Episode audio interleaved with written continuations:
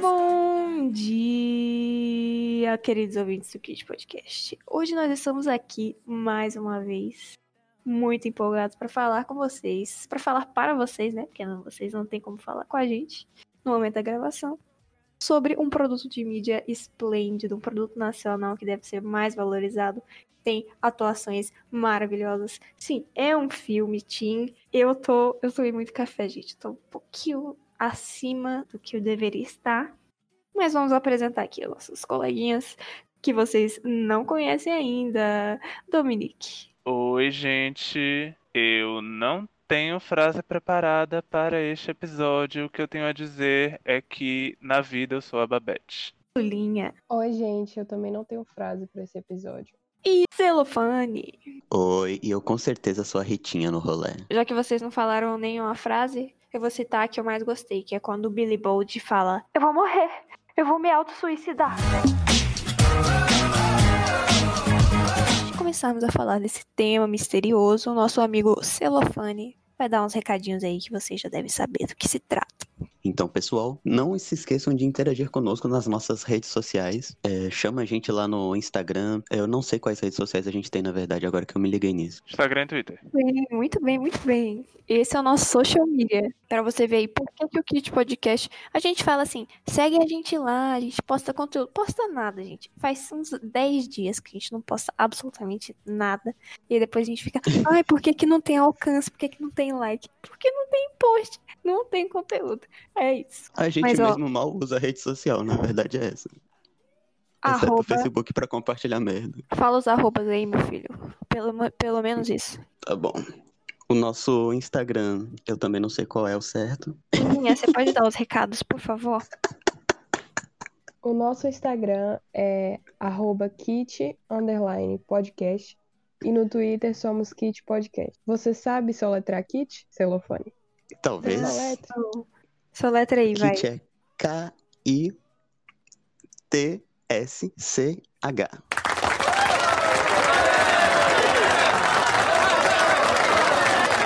E vamos ao episódio.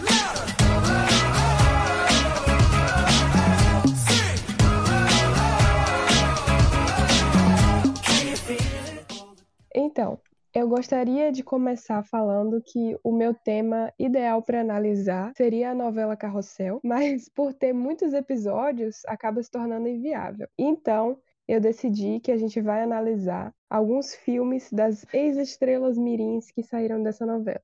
Vamos de Tudo por um Popstar. Tudo por um Popstar é um filme de 2018, dirigido por Bruno Garotti, que é o mesmo diretor de Cinderela Pop, Ricos de Amor, Amor.com e outros. E ele é roteirizado por Thalita Rebouças, que é autora do livro de mesmo nome, que é também uma série, né? Tudo por um popstar, tudo por um namorado, tudo por um feriado, e é isso. A Thalita Rebouças tem esse negócio de falta de criatividade pra título de livro, né? Que eu sei que tem o Fala Sério Mãe, que minha mãe me deu, inclusive. Aí tem, tipo, Fala Sério Vô, Fala Sério Amor, Fala Sério Cachorrinho. É essa, é uma série de livros Fala Sério. E tem outro que é Confissões, Confissões de um não sei o que, que é um título super longo Aí, ó. e descrevendo o personagem todo no título. Essa é a indústria cultural. A Thalita Rebouças faz uma participação nesse filme. Só que eu não, eu não sei dizer. Eu acho que ela é uma das mães. Alguém, Não. alguém Não, produção. ela- Não, ela é a camareira do hotel. Ah, ela é camareira do hotel. Isso. É a camareira Ou que manda seja- elas irem pro quarto do Billy Bold. Thalita Rebouças é o nosso Stan Lee. Sim, e a nossa Mas ela Stephanie produz Meyer. os filmes. Isso, ela produz os filmes e faz aquele, aquela aparição ali. Só que o Exato. produto Gênio. dela é bom. Essa, é- essa é a diferença. E era melhor que o Stanley. Meu. Deus! Não Caralho. estou. Foi só um, um blefe. Um blefe. Meu Deus. Foram Tudo. piadinhas para atrair os nerds para esse Eu tô, episódio. eu tô, é, é, que você sabe, né? Polêmica dá engajamento. E eu quero engajamento. Exatamente. Nós Eles vão vamos cortar acender esse rei. Cancelar a Você gente quer e aí a gente o- bomba. Você quer o engajamento ou você quer a cachorrada? Easy do Vigor. Eu acho que. Muito obrigada por usar meu novo nome.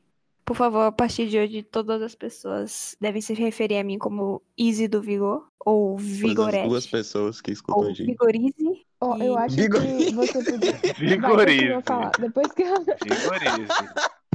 Eu não tenho mais nada pra falar, não, gente. Bola pra frente. Não, então, a Vigorize. gente ia falar sobre Thalita Rebouças. Thalita É, para continuar o papo sobre Thalita Rebouças, além da Izzy, algum de vocês já leram algum livro dela? Ou eu, Ou só um assistiram adendo, outros Eu- filmes? Eu só Não. ganhei. Eu nunca toquei no livro. A primeira vez. Não, o título é Fala Sério, Mãe. Eu olhei pra cara da minha mãe e falei, fala sério, Fala mãe. Vi. Que horror, velho. Gente, vocês já assistiram primeira- Fala Sério Mãe? Não, Desculpa, Não, pode cara. falar, pode falar. não, não, Depois não. Não, pode falar. Eu já respondi. Não, nunca vi Fala Sério Mãe. O máximo que eu vi foi o comercial da Ingrid Guimarães com o cabelo castanho sendo infernizada por Sandy Júnior em alguma cena lá em uma festa infantil, mas eu nunca vi esse filme. Véi, você não sabe o que você tá perdendo. Esse filme tem Larissa Manoela Eu sei! e A nossa Meryl João Streep, Guilherme. É Eu João quero- Guilherme o nome dele? o nosso Harry Styles. Eu sei.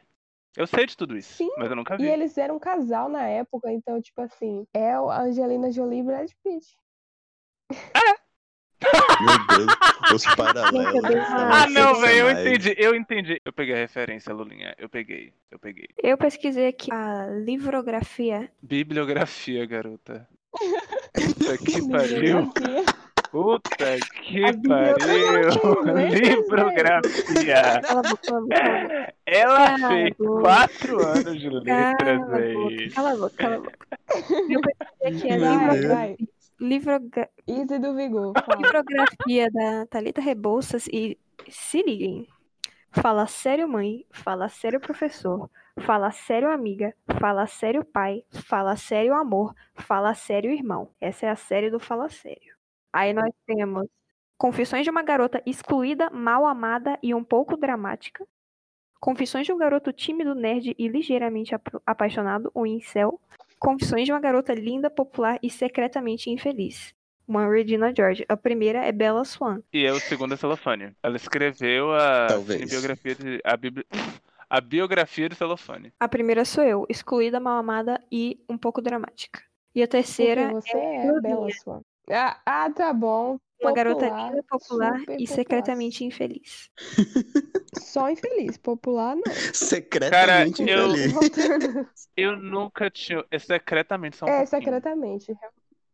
Eu nunca tinha ouvido falar em Thalita Rebouças até 2016, quando a ex-popstar do YouTube, Kéfera Bookman, fez sua estreia nos cinemas com É Fada. Porque É Fada, caso não saibam, é baseado em um livro de Thalita Rebouças, chamado Uma fada, Uma Fada veio, Veio me Visitar. E aí, foi a primeira vez que eu ouvi Sim. falar nessa mulher, a primeira vez que eu vi essa mulher, e eu assisti a Fada. A Fada também vale um, um episódio aqui, viu, gente? Inclusive, a Fada também tem uma das atrizes de Tudo por um Popstar, que é a Clara Castanho. E é ainda pior. Que você tá dizendo que esse filme é ruim? Você tá dando um veredito no início do episódio? Como assim? Alguém tira esse homem daqui. Tira É ele daqui. ruim. É, É o sonho desse episódio. Ela tá me cancelando. Ela tá me banindo, estão te filha. banindo. Ela está me banindo. Eu não vou dizer que é ruim, mas eu vou encerrar esse bloco da Thalita Rebouças falando que eu tenho uma história muito. Não, não vou contar essa história. Vou encerrar de outra forma. Vai sim. Vai sim. Não, é uma história besta se parar pra Vai pensar. sim. Então conta, velho. Exato. Não, mas Esse é é porque não vai certo. ter graça. Eu vou falar, é uma história. Aí no final vai ficar cri, cri. Não teve graça. Perfeito para o nosso podcast. É o conteúdo que a gente produz. Ninguém aqui tem graça. A gente só Exatamente. Eu sou muito engraçada, sou humorista. É Faço verdade. stand-up. Easy é Exato, engraçada, nega né? easy. Nega Eu sou engraçada. É engraçado. Vigoriza. Ô, gente, só uma, uma curiosidade assim muito conveniente. A Thalita Rebouças participou do quadro Soletrando em 2010 2011 como jurada. Ou seja, aqui ó, a gente fez um crossover sem que a gente percebesse. A gente fez um Soletrando no começo. E combina com o tema. Tudo isso Eu foi planejado. Só faltou você cantar no final, porque agora ela tá apresentando The Voice. Vou cantar Canta aí. no final. Muito bom. Se eu não tiver um infarto até lá, porque eu tomei, tomei glute, glute, café.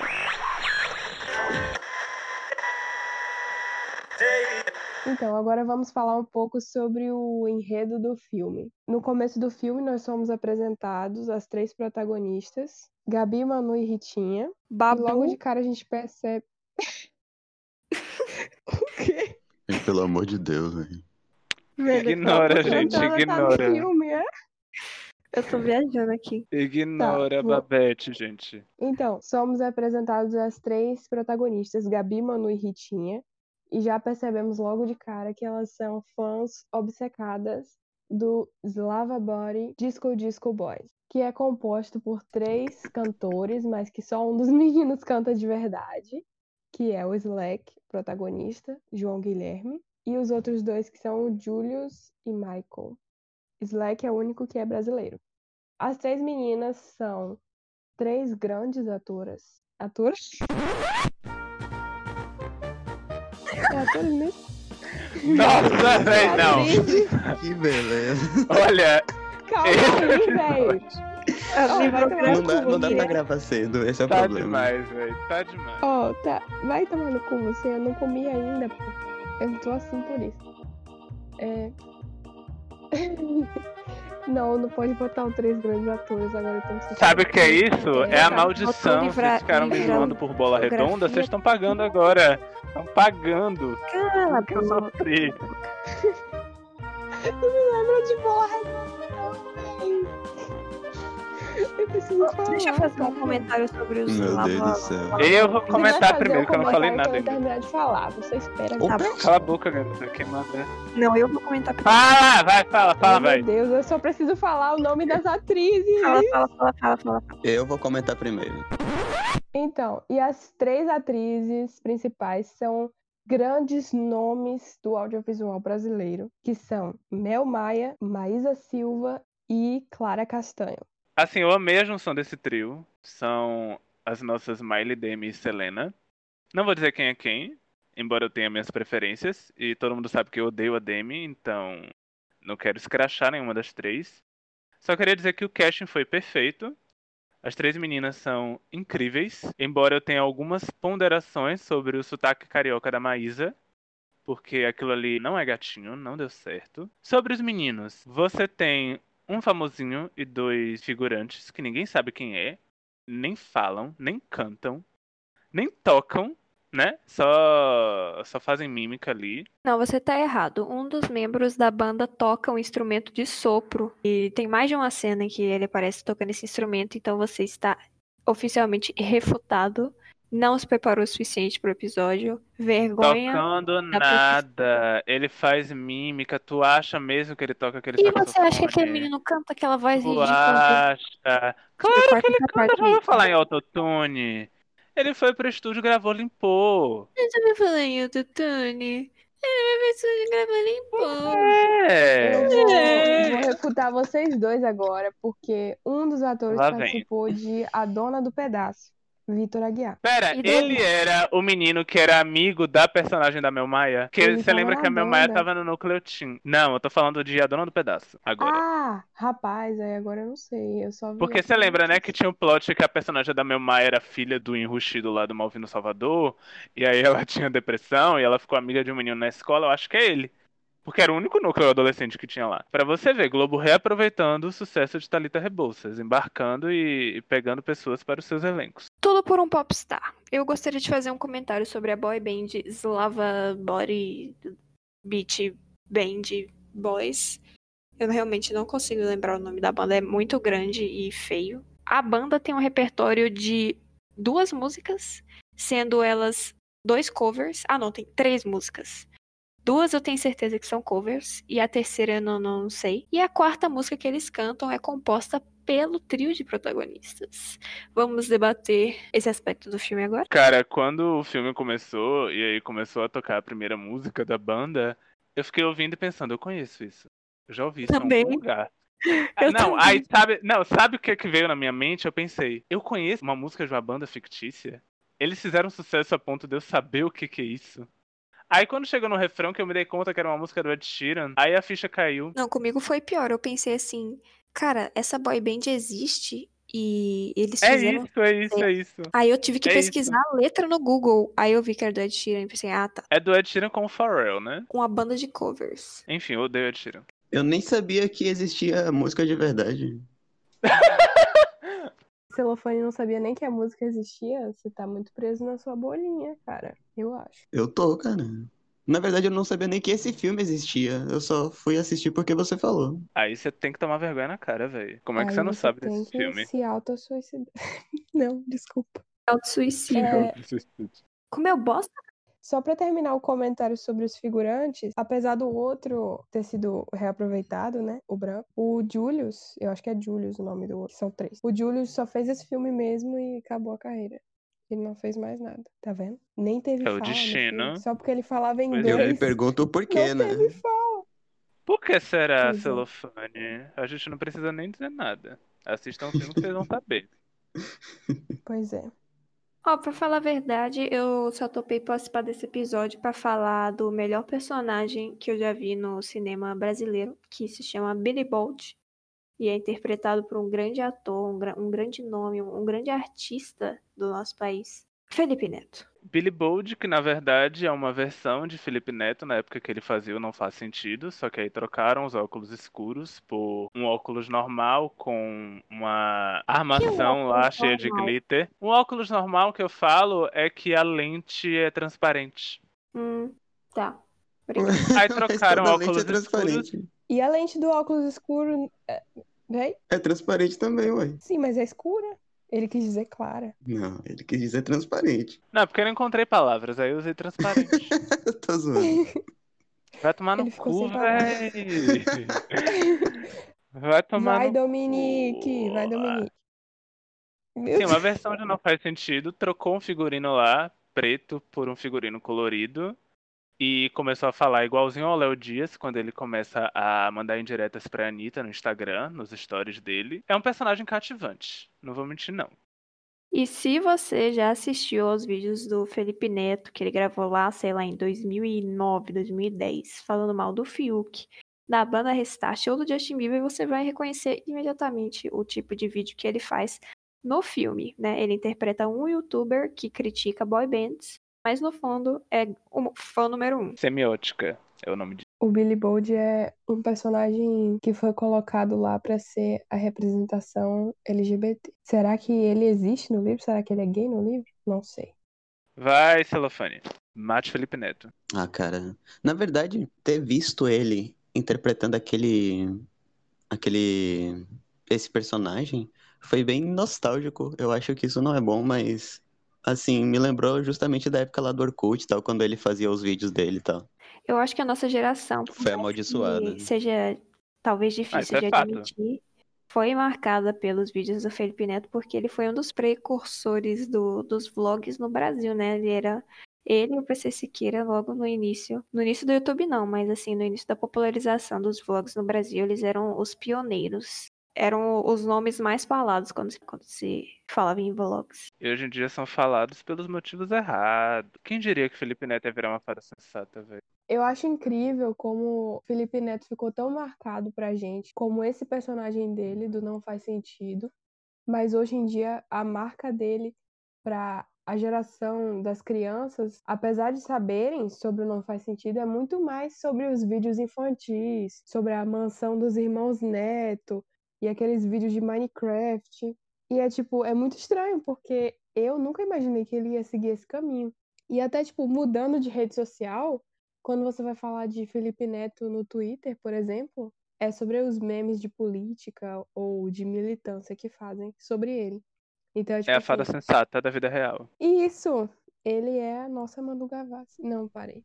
Não bota isso não. É, ele é a verdadeira Manu Gavassi. Tudo que falam da Manu Gavassi, na verdade, quem é é o Felipe Neto. Na verdade, a nossa realidade decaiu tanto que o Felipe Neto ficou uma pessoa sensata, né? Essa, essa é a real. Tanto ele Realmente. quanto o irmão dele tem o público agora mais infantil, né? O Felipe Neto faz esses vídeos de gameplay, como a Lulinha comentou, principalmente de Minecraft, inclusive, já que estamos falando de Minecraft. Felipe Neto causa um grande rebuliço nas redes sociais, porque ele diz que não usa o modo criativo do jogo e as crianças que o assistem falam, ele usa sim, mas... Acabou a fala de Minecraft. Boca. Cortada! E, gente, eu tenho que comentar, o Felipe, o Big Bold faz uma fala em referência a um vídeo do Lucas Neto que viralizou alguns anos atrás, dele na banheira de Nutella. Ele, quando ele tá anunciando que ele vai fazer um concurso para distribuir três ingressos do show dos Slava Boys de Beach Band, One Ele- Direction. ele One dá Direction. uma da, ele fala assim, pode entrar na banheira de chocolate, pode fazer não sei o que, não sei o que. Então fica aí a referência só para os espertinhos. E outra coisa, ele se refere aos fãs dele como é um, é um, é um pássaro, não lembro qual que é. E o Felipe Neto se referia aos fãs dele como corujas. Semiótica mais uma vez.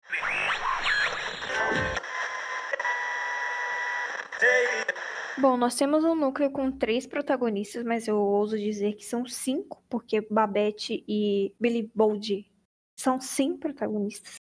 Mas fora esses dois, nós temos as três adolescentes. Manu, pera, Manu, Babi, é Babi, né? Gabi? Gabi, velho. Gabi. Nós temos as três adolescentes Manu, Gabi e Ritinha, que são obcecadas pela banda Backstreet Boys. A Slava Bora Disco Disco Boys. que são obcecadas por uma banda chamada Slava Body Disco Disco Boys, que é ficcional. E assim que essas garotas descobrem que essa banda tá vindo pro Brasil pra fazer show, claro que eles só vão pro Rio de Janeiro, elas tentam dar um jeito de ir a esse show. É óbvio que tem muitos empecilhos, tipo falta de dinheiro, os ingressos são esgotados. Aí elas ganham um concurso pra ganhar ingressos, mas era golpe do Felipe Neto. Aí elas tentam invadir o hotel em que os caras estão hospedados caem na piscina do vigésimo andar e molha todos os ingressos e aí o ingresso não serve mais. Enfim, é um, monte de problema. E bom, de forma resumida é isso. A gente está acompanhando a jornada dessas três adolescentes na busca de se encontrar, de tocar e tirar uma selfie com seus ídolos. Eu queria dizer que, dos cinco protagonistas, eu sei que a gente enalteceu muito Billy Bold aqui, mas eu queria tomar esse espaço para falar da Babette, que é interpretada pela Giovanna Lancelotti, mais conhecida como a garota que teve como tema em novela a música Talking to the Moon, do Bruno Mars. Ela é incrível. Ela é o estereótipo do estereótipo das pessoas que trabalham nas lojas de Itacaré. Ela só usa roupas largas, ela fala gratiluz, ela é extremamente riponga. E é ela quem leva as meninas para o Rio de Janeiro para poder assistir o show. E ela é incrível, sabe? Ela é muito carismática. Toda vez que ela está em cena, eu começava a rir. Todas as vezes que ela fazia aquelas palhaçadas dela, eu tava investido. Ela é a grande luz de Tudo por um Popstar. Na minha opinião, ela é a verdadeira protagonista de Tudo por um Popstar. Não é a banda, não são as meninas, é Babette. Você falou Giovanna Lancelotti, também conhecida como, eu achei que você ia falar ex-namorada do Pelanza, porque pra mim a primeira referência, eu conheci a existência da Giovanna Lancelotti quando eu descobri que ela era namorada do Pelanza e aí eu tinha inveja dela. Pelanza que inclusive hoje em dia eu acho muito bonito. Aproveitar essa oportunidade pra discordar de Dominique, que é o que eu mais gosto de fazer na minha vida. Não gosto da personagem de Babette. Ah. Ela, quando ela entra em cena, o filme vira uma sitcom de má qualidade. Mas é, mas é aí que o filme cresce, quando ele vira uma sitcom de má qualidade. Eu sei que essa é, A verdade é essa. Mas eu não gostei dela porque ela é extremamente irresponsável. Ela, ela já teve passagens pela polícia. Ela dirige um Fusca conversível que dá problema. E quando, eu, quando ela levou as meninas de carro pro Rio de Janeiro, eu achei que elas iam capotar o carro e morrer. Eu realmente achei que isso fosse acontecer, porque eles apresentam a personagem dela como uma pessoa irresponsável, que não é de confiança. Os pais das, das meninas não hesitam muito em deixar elas sobre o cuidado dessa mulher. E assim que ela chega no Rio de Janeiro, ela fala: Meninas, eu vou ali pra uma festa, volto amanhã. Fiquem aí, tá? Tchau. Mas a moral do filme é essa, ele ensina você a deixar crianças com pessoas irresponsáveis, porque no final das contas dá tudo certo. Obrigado, celofane. Exatamente. Ens- Pera, você falou ensina o filme a deixar ou a não deixar? A deixar, porque no final dá tudo certo. Então você Dá pode sim deixar certo, mas as seus filhos com crianças- pessoas As responsáveis. crianças vão parar na vara da juventude, sai na TV, vai pra delegacia, caem do nono andar, eu acho, do prédio até a piscina e poderia ter sido fora da piscina, elas poderiam ter morrido ali naquela situação. Elas dormem numa calçada à noite. Sim, mas encontram com Esse seus filme ídolos. é. Esse filme é top 10 coisas que uma mãe não deixaria seus filhos fazerem. Exatamente. E aí o filme se passa todo. Meu Deus, Babette é muito irresponsável, velho. E eu acho que existem pessoas assim, realmente, que, como ela, têm a vida fácil e são ricas, e aí pode fingir que é hippie. Ai, eu sou muito hippie, não gosto de trabalhar, porque eu sou herdeira. Entendeu? Sou herdeira e eu tenho amigos ricos que vão me emprestar o apartamento deles e acabou. E é isso. Eu queria ter essa vida. Eu dou créditos a Babette porque ela tem a segunda melhor fala do filme inteiro, que é quando ela aperta a mão do pai da Ritinha e fala assim: Nossa, que aperto forte você tem, mas suave, lacrou. E é isso, Sim. lacrou no não. Eu tinha esquecido. O filme véi. é cheio desses bordões completamente deslocados, velho. É muito escroto isso, velho. Eu Verdade. tenho um pouco de medo de falar de bordões deslocados. Não vou mais, eu não posso fazer comentário. Porque você já tá é ficando deslocado. velha, né? Tá Mas é ficando. deslocado. Gente, eu acho que esse bordão é muito deslocado, porque veja bem, esse negócio de lacrou não era mais uma coisa que as pessoas ficavam falando em 2018. Então o filme já saiu Verdade. atrasado. Ninguém falava isso em 2018. Lacrou. As pessoas já, já zoavam o lacrou em 2018. Lacrou, Lacro, pisa menos, Lacro nasceu e mana, morreu do em Vale. 2017. Véi, do Vale. Do Vale. Outra expressão que eles usam mais de uma vez é só que não. E eu tenho quase certeza que o só que não também não é de 2018. Porque assim, quando a gente fala dessas expressões que se popularizam na internet, a gente tá falando de um período de vida muito curto, né? Elas vêm e vão muito rápido, e se você usar fora de contexto, meu filho, já tá, ó, ultrapassado, cringe. Inclusive, semana que vem eu vou olhar pra esse episódio e falar: Meu Deus, eu tava usando a palavra cringe como se fosse super descolado. Mas vai que o cringe ganha sobrevida, igual Lacro. Porque agora Lacro virou. É, o Lacro tá se reinventando, né? É, se bobear, Lacro vai virar assunto de discussão acadêmica. Porque tem toda a cultura da lacração, vai que o cringe se reinvente. Hoje o lacrou é cringe. Você Pra- tá dando material pra eles, Dominique. Deixa os linguistas lá, velho. Deixa os linguistas.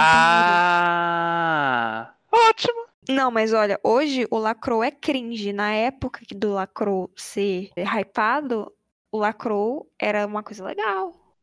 Véi, fala, Agora, fala direito, uso porra de cringe hypado. De uma forma cringe. Esse E o cringe já nasceu Véi. funciona cringe, né, cá entre Caso nós. você seja bilíngue, Nasceu cringe, sim. hypado. A gente vai ter que escrever um glossário. É, o que é hypado? Você sabe? Hypado. R-A-I-P-A-D-O. Uma coisa que tá no hype. O que é o hype? Ah, Hype. R-A. Não, chega. Agora eu vou ter que parar vocês. Parou soletrando. Gente, eu tô ligada na tomada aqui, ó. o filme é tão bom que a gente não, não perde nenhuma oportunidade de fugir dele, né? Caramba! Véi, é porque não tem muita coisa pra falar. O filme, assim. É um pouco raso. Ele é. Ele é. Um pouco raso. Todos os Por falar em personagens. eu eu já tenho vou um puxar o gancho medo aqui, de? Thalita, Puxa Thalita aí, Rebouças vai. ver Celso. isso e me cancelar, gente. Já pensou se eu posso trabalhar num filme de Thalita Rebouças? Eu vou aceitar. Eu tô aceitando qualquer emprego.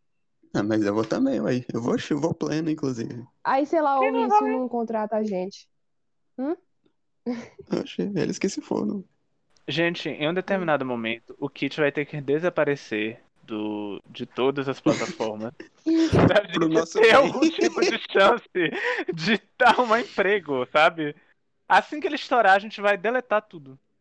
Não, não precisa deletar. É só apagar tudo que tem em relação a gente. Tira os nossos nomes do perfil, bota lá Mas e a anônimo. voz, garotinha? E a voz, garotinha? Vai todo mundo reconhecer. Distorce tudo. A gente É, vai ter faz o que botar... do- Bota do- tipo do e os Guilherme. esquilos. O autotune Meu Deus. Sim, Celofane, o que você ia comentar sobre o filme? Sobre ser raso? Puxa aí, coisa linda. Aí, ó, já que o filme é raso, eu quero fazer um gancho com aquela piscina escrota que as meninas caem e todo Eu sabia. aquele CG Eu sabia, eu sabia, Véi. sabia, sabia. Vai, vai, vai, vai. Véi, na hora que o pessoal começa a pular pela janela e fica aquele CGI bizarro, mano. Parece assim que foi feito por mim, sabe? De tão escroto que é. Aquela É sequência toda demais. é maravilhosa, velho. E esse filme foi tão patrocinado, tipo, várias produtoras, Global Filmes, tudo, todo mundo teve Fox, dinheiro pra fazer um velho. negócio melhor, velho. A Fox, pelo amor de Deus, Fox. Exatamente, velho. Como é que pode? Não, eu acho que não é pior que a cena que a menina, ela molhou tudo, que elas caem na piscina, não morrem, elas molham os ingressos pro show e a foto da mãe falecida, da Ritinha, e aí vira tudo uma meleca, né? Desmancha tudo. Aí a menina bota os trem lá pra secar com secador e taca fogo em tudo. Bota fogo no banheiro com um secador de cabelo, em papéis úmidos. Eu não sei como ela conseguiu essa façanha, mas ela Eu conseguiu. gostaria de saber como isso é possível. Algum cientista que tá ouvindo a gente, por favor, conta aí nos comentários. Pode Você já, já tacaste fogo em seu cabelo com o secador? Se sim, deixa aí um comentário. Mas esses aspectos técnicos do filme tem, tem muitas falhas, né? Assim, o CG, principalmente. Mas às vezes a montagem também você fica assim, ué. Vocês também ficaram assim em alguns momentos? Eu acho a iluminação meio escrota, principalmente no início e no final, Meio? que são as partes. Me- é 120%. Nas partes em que elas estão na cidade delas, que eu imagino que aquilo ali seja ambientado no interior do Rio de Janeiro, porque é um sol muito artificial, e aí você junta isso com os cenários das casas, que são muito, muito, muito falsos. Tá muito na cara que aquilo ali é um estúdio. E você tem.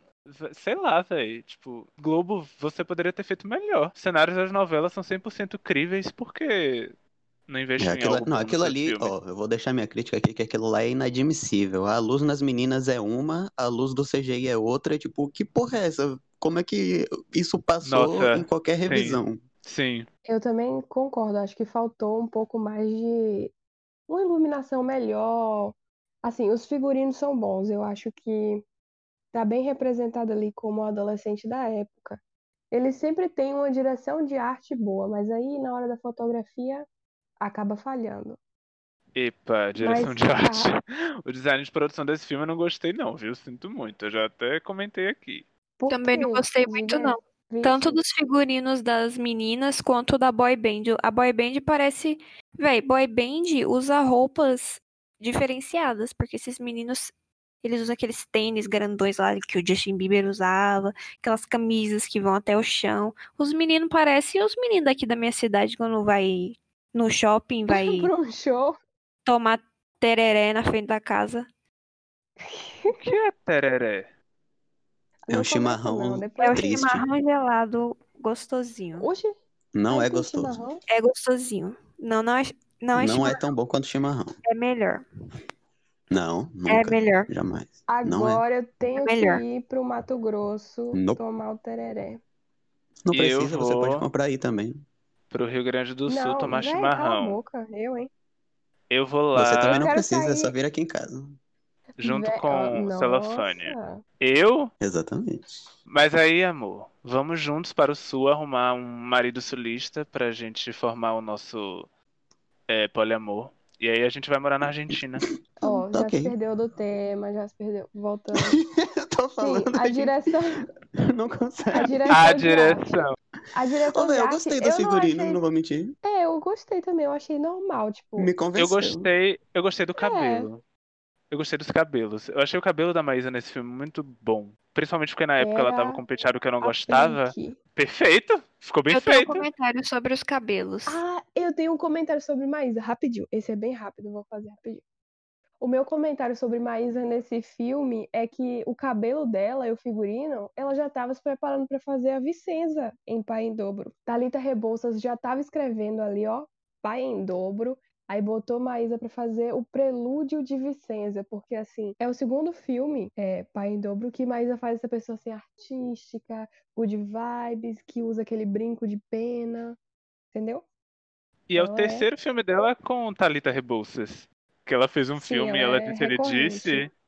Então ela é tipo tá o ali. Scorsese com o DiCaprio ou o De Ou Niro. Robert De Niro. É, ela é a estrela do, do Rebouças Verso. Exatamente isso. O meu comentário sobre o cabelo é o seguinte: as meninas fazem uma viagem de não sei quantas horas até o Rio de Janeiro num Fusca conversível, tá? Imagina se fazer uma viagem de, sei lá, três horas num Fusca conversível. Seu cabelo Nunca vai estar como no acontecer porque final? o Fusca não ia conseguir fazer três horas sem parar, né? De fato, tanto que na, na- ela teve problemas com o carro, teve que chamar o, o reboque lá em certo momento do filme. Mas o que eu queria chamar a atenção é que quando elas descem do carro, o cabelo tá impecável. Simplesmente isso. É o Deus Ex Machina, minha querida. Do Você cabelo. tem que voar. Você tem que voar com Thalita Rebouças. A verdade é essa. O que que vocês acham desse filme é, do público-alvo? Ele acertou no público-alvo, assim, as pessoas, os, o público infanto-juvenil assistiu esse filme ou vai assistir esse filme no futuro? E, inclusive, ele ficou em terceiro lugar nas bilheterias do Brasil e arrecadou 5,7 milhões de reais. Então fez muito sucesso. Inegavelmente um blockbuster. E quando eu tava assistindo, eu pensei o seguinte. Se eu fosse criança, ou se eu fosse pré-adolescente assistindo, eu ia achar esse filme o máximo. Eu ia achar todos os acontecimentos ali como sendo os ápices das viradas dramáticas, sabe? Os maiores plot twists da história.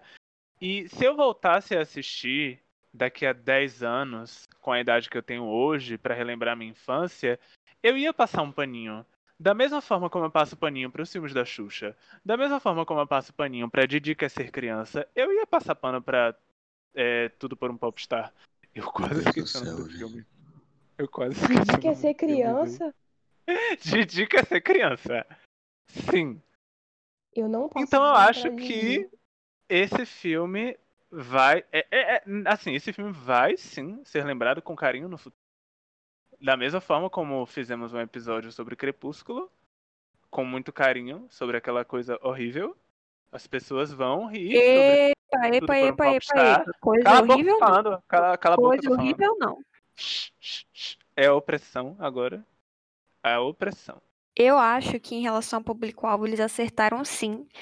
Não por observação, tipo, ah, eu conheço um bocado de adolescente que gostou do filme. Não, eu vi porque o filme tá upado no YouTube inteiro e tem um monte de comentário de crianças falando que foram assistir o filme só pelo Felipe Neto ou que querem uma continuação. Ah, eu vou, vou até citar um comentário aqui da Sica Caroline Si Caroline, que é podia ter o dois, eles pedindo elas em namoro. Então eu acho que eles acertaram sim no público. As crianças, eu acho que pré-adolescentes e um pouco mais jovens do que isso devem ter sido o público com que o filme fez mais sucesso. Cara, agora eu me dei conta do, de- do quanto Didi quer ser criança problemático. É muito agora parando pra pensar no filme. Eu não passo pano pra Didi quer ser criança, não passo pano pra Didi, nem pra. Renato Aragão. Não passa Peraí, deixa pano pra Didi algo ser criança, porra. não, viu? Mas pros filmes Qual que Xuxa, eu é? Pode falar. Fala, meu amorzinho. Não, eu só ia concordar com o Dominique, porque eu também acho que é um filme, embora seja bem raso, como a gente já comentou, não é um filme zoado assim nas suas ques- nas questões que toca, é bem inocente, e eu também acho que seria um filme divertido pra assistir nessa faixa etária. Didi quer ser criança, pode falar aí. Você falou, Lulinha, e aí eu fui lembrando do plot e não tem como passar pano, não. Não tem mesmo, não, viu, gente? Eu, eu retiro minha fala. Podem me cancelar. Esse cancelamento eu aceito. Inclusive, já falei aqui, não sei se vai acontecer no futuro, mas gosto de falar, né? Sempre gosto de falar de episódios futuros que, sei lá, trapalhões seria interessante. É igual o filme do Zé do Caixão. Um dia vai acontecer.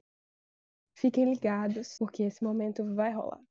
Eu quero fazer um comentário sobre um aspecto que eu acho que é muito importante no filme, que é esse perfil de fã obcecada, que assim, é claro que eu já tive artistas pelos quais eu me apaixonei, por serem bonitos, ou por serem talentosos, ou por serem estranhos. Geralmente esse terceiro. Mas eu, particularmente, nunca tive isso de ser tão obcecado a ponto de ir pra show ou tentar ver a pessoa a todo custo. Porque, assim, no filme, gente, as três meninas são muito novas, sei lá, tem, sei lá, 13 anos, não sei, 14 anos, não sei quantos aquelas meninas têm.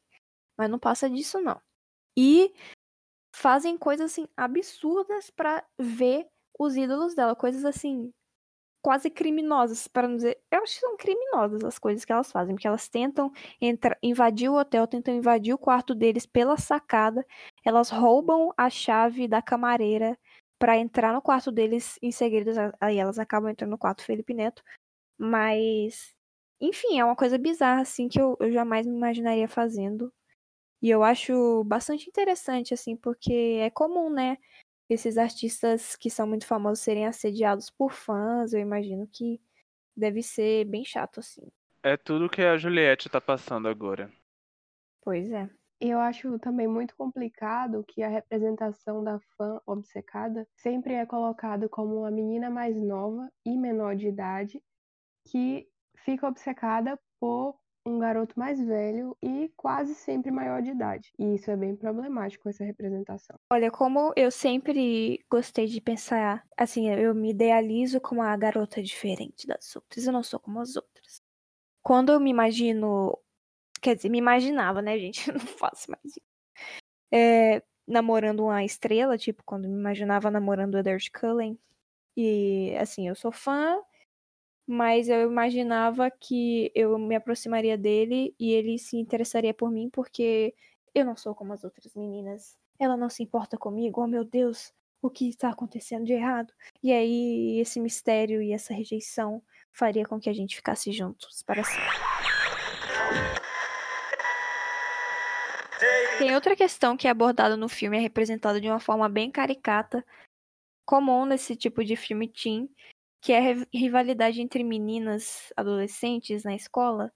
E eu achei meio ridículo o jeito que eles abordaram nesse filme, porque tem assim as três meninas que são as boazinhas e as três meninas que são as malvadas, né? Elas são opostos, bem e mal.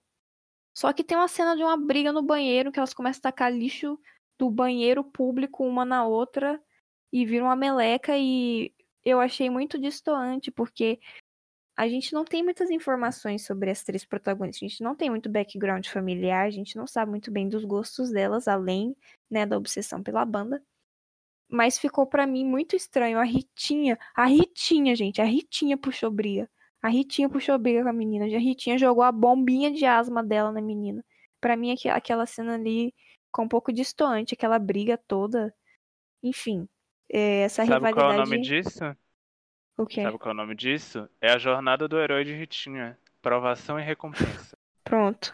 Exatamente. Inclusive, eu achei, velho, quando a menina joga o, alguma coisa muito nojenta nas costas da Ritinha, que a Ritinha olha pra ela com uma cara de eu não acredito nisso. Nossa, a- eu achei a atuação da, da atriz muito boa.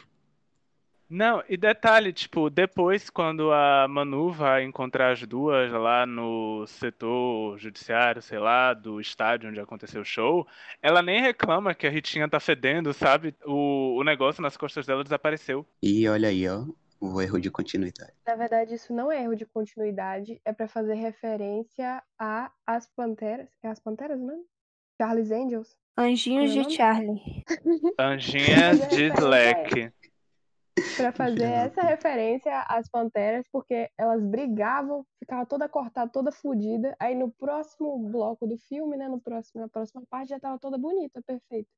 É igual elas. São as Panteras da gente. Desenho animado. Mas as pô. panteras são mutantes. As meninas não. É, inclusive, sobre isso da rivalidade, eu gostaria de falar só uma besteira, né?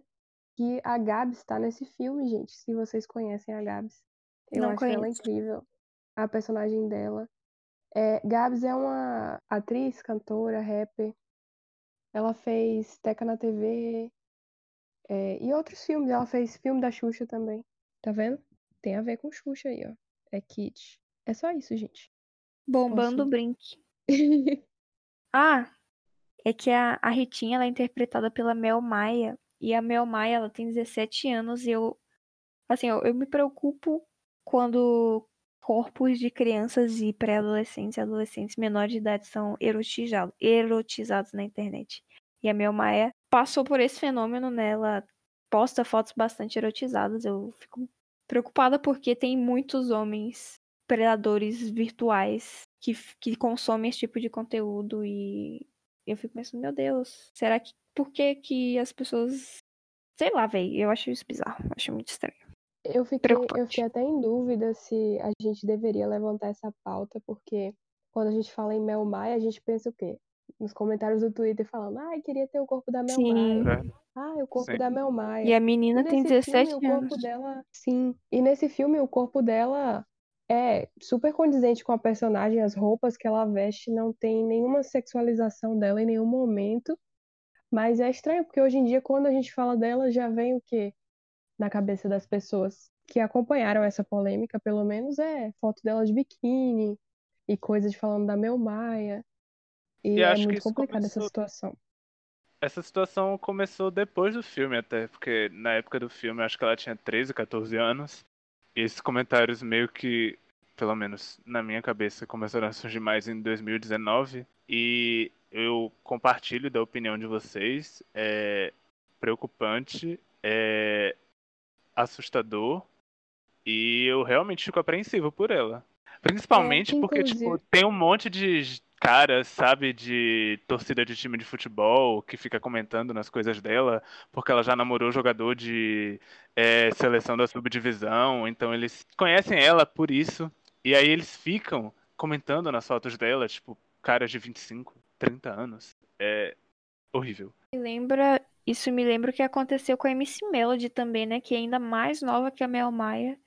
E, enfim, foi inserida aí nesse mundo de funk, de música e começou a expor o corpo dela muito cedo, muito cedo mesmo. Mas aí é um caso a ser comentado em outro momento. Falando das atrizes do filme, outra pessoa que também passou com esses problemas de comentários sobre o corpo foi Maísa, porque é, sempre associaram ela a procedimentos estéticos. Perguntavam se ela tinha colocado, como é o nome? Lip filler? Coisa na boca, se ela tinha colocado silicone, e tudo isso quando ela era menor de idade e não podia fazer isso. Então não foi só a Mel Maia que passou por esse problema depois do filme. Por elas serem muito famosas e serem ex-estrelas mirins, elas passam mesmo por isso e é muito tenso. Nossa, agora que eu tô percebendo que eu realmente vivo numa bolha social muito escrota, assim, eu não tinha ideia de tudo isso e tô bem chocado, na verdade. Tava até meio assim, na verdade, tipo, a vibe tava uma e agora eu tô bem chocado mesmo, cara. Bizarro. Bom, para encerrar o nosso episódio e sair um pouco do clima obscuro que a gente estava no último bloco, mas eu acho que a gente vai acabar voltando para isso. Eu tenho uma pergunta para vocês. Vocês fariam tudo por um popstar? Eu já fiz. Por Jesus não vale? Jesus não conta. Por quem? Ninguém aqui é cacto não, né, gente? Eu sou Como vigorete. assim não? Por Todo mundo favor, aqui deveria né? ser. Porque os Ah, cactos o fariam pessoal é tudo por uma popstar. Gente, será que as pessoas vão ouvir se a gente não for cacto? Não. Então corta isso. O último episódio teve du- duas eu sou, tem esse vai ter zero. Então, fariam tudo por um popstar? Ó, deixa eu pensar na minha resposta. Izzy, você já vai responder? Eu não pensei ainda. Eu não faria tudo por um popstar. Na verdade, eu não faria absolutamente nada por um popstar, porque, como eu disse anteriormente, eu sou incapaz de idolatrar um- uma celebridade, por mais que eu ache ela gata, talentosa, eu não consigo. O máximo que eu já fiz foi colocar foto do James McAvoy de wallpaper no meu celular. E é isso. Eu não me sujeitaria a pegar fila de show. Não gosto nem de show. Show é um negócio, um negócio que não tinha nem que existir. Na minha opinião, mentira. Tô exagerando. Não Mas fala isso, cara. desconfortável. É porque show é desconfortável, velho. Você fica em pé, não pode Essa comer. sua fala é ainda mais problemática, Viver considerando que estamos em desconfortável. pandemia e que muitos artistas estão passando por problemas financeiros porque não estão podendo se apresentar no teatro e no É, palcos. você tem razão. Mas eu falo assim, para mim é desconfortável porque eu não consigo sentir tanto essa necessidade de ver a pessoa a ponto de querer ir num show e ficar em pé, porque eu sou fraquinha, gente. Fico cinco minutos em pé, eu já quero sentar. É, Gente, eu literalmente entrei Eu- num carro e viajei pra outro estado pra assistir um show. Foi bizarro, mas foi massa. foi a banda quem? favorita dele, Dream Theater. Como é que Sério? fala? É assim? Pera, é sério que você é fã do Dream Theater? É sério, Vocês eu e não mais sabiam disso? três amigos, a gente Não. alugou um carro e foi até Brasília assistir um show deles e voltou no dia seguinte. Foda-se. Vocês são posers. Eu sou a única fã de celofane real, porque eu sei dessa história. Eu disse que sei. Ah, não, não sei disso aí não. Não, mas eu, que- eu acho que eu quero refazer minha resposta. Eu posso refazer? Amei o fã- o fã-clube. Eu tinha gostado da sua resposta, mas se você quiser refazer. Eu só queria acrescentar que eu acho que eu faria um certo esforço para ver algumas certas bandas em show, mas não faria tudo por um popstar. Até porque você não é fã de popstar, né? Pra você ser fã, a pessoa não pode ser pop, nem star. Tem que ser Exato. indie. Ela é fã de star. coisas Faria tudo. desconhecidas como Faria Arctic tu- Monkeys. Esse negócio de popstar aí é enorme. Eu sou. Eu não sei. Não sei os termos da Blue Pill. juventude. Você é Blue Pill. Sou blupilada. É, faria tudo por um indie star? Pelo Timothy Sim. Chalamet? Não. Não, não, não, não, não, não, não, não, não. Alex Gente, Turner. A gente faz qua- muito quase bullying com o se Timóteo aqui, velho. A gente tá viajando, né, véi? Eu vou tentar dar minha resposta agora. Já Vai. Vá, vá. Então, eu não faria tudo por um popstar. Sim, eu gostaria muito de ir num show de um artista que eu gosto. Mas seria aquela coisa assim, eu lá de longe, ele lá no palco. Não ia tentar, sei lá, me aparecer, eu ia ficar bem escondida assim. Eu acho que muito por causa do medo de rejeição. Eu não sei se vocês sabem, mas atualmente eu tive um sonho em que eu conheci o Hairstyles e ele não gostava de mim porque me achava antipática. Então, Acho bem provável. medo- eu tenho muito medo de conhecer porque essas pessoas assim, popstar, muito famoso, não sei. Tem cara de ser uma pessoa assim que não é uma pessoa simpática, que vai parar e falar com qualquer um, que você vai pedir uma foto e ele vai te tratar bem. Eu já vi vários vídeos disso, inclusive aquele ator Ezra Miller. Se você estiver vendo isso, Ezra Miller, sim, você pode me processar, mas eu acho você muito grosso com seus fãs. Então E o seu pé de- é horrível. Sim. Eu tenho medo de, de conhecer um popstar e ter toda aquela coisa assim, ai meu Deus, é o sonho da minha vida. E a pessoa me tratar muito mal. Como o Hairstyles vai me tratar. Hairstyles, porra. Enfim. Então eu não faria tudo por um popstar, porque eu acho que a gente idealiza muito o popstar e no fim nem vai ser aquilo, sabe? Não vai ser igual no filme. Não vai ser de jeito nenhum. O, o pesar na fala no final foi excelente. Eu faria tudo pelo ator que fez o dublê do Slack no filme, porque ele é um gatinho. Mas eu não faria tudo por um popstar. Eu acho isso uma palhaçada. Apesar de eu ser fã de algumas obras e adorar ver fofoca de famoso, eu não faria nada por um popstar. Eu nunca fui em um show na minha vida. Quer dizer, eu já fui em um show na minha vida, mas eu não vou contar essa história aqui. E eu não conto esse show como sendo real. Eu nunca fui em um show na minha vida. Eu acho que eu nunca irei em um show na minha vida, porque eu não gosto de multidões. E é isso. A gente tá falando de popstar e eu só queria mencionar aqui que um grande popstar da cultura brasileira, do cenário cultural brasileiro, faleceu há alguns dias, vítima de Covid-19. E mesmo que só, em, só através de palavras eu gostaria de prestar homenagem a Paulo Gustavo e a todas as outras vítimas do Covid. Não podia deixar passar isso. Que eu tô triste, tem muita gente triste, tem muita gente chorando, tem muita gente enterrando gente. E não pode, não pode passar batido, não, não podemos mais normalizar, continuar normalizando isso. O rei do cinema nacional, nosso Spielberg. O nosso Ryan Murphy também, né? Porque ele está na TV. Quem sabe a gente faça um episódio sobre Vai Que Cola para homenagear a grande lenda que foi Paulo Gustavo. Fica essa ideia aí. É muito triste falar dele no passado, né? É muito triste falar dele no passado. Realmente. Sim, Ainda Sim. não dá pra acreditar que ele morreu. Paulo Gustavo era tudo. Ele tinha se tornado a cara do cinema nacional, né? Total, total. Eu vi um post que a irmã dele fez no Instagram e ela continua falando com ele no presente. E então eu vou falar sobre ele no presente também. E é nessa tentativa fracassada de retomar o clima de felicidade do primeiro bloco deste episódio que encerramos essa confusão, porque esse episódio não tem narrativa nenhuma igual o filme, então acho que deu tudo certo. Esse episódio não tem sequência, é só um bando de gente falando besteira. É isso, obrigado pela sua paciência mais uma vez. Agradecemos muito por vocês serem pessoas pacientes que nos aguentam durante 50 minutos, uma hora. E é isso, eu enjoei já do som da minha voz. Tchau, até o próximo. Tchau, gente. Tchau, tchau. Tchau. Fiquem em casa.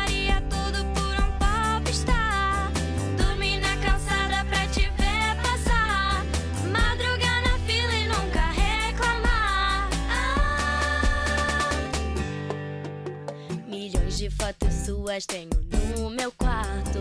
Eu brigo com seus haters, tá ficando chato. Meu sonho é nossa selfie no porta-retrato.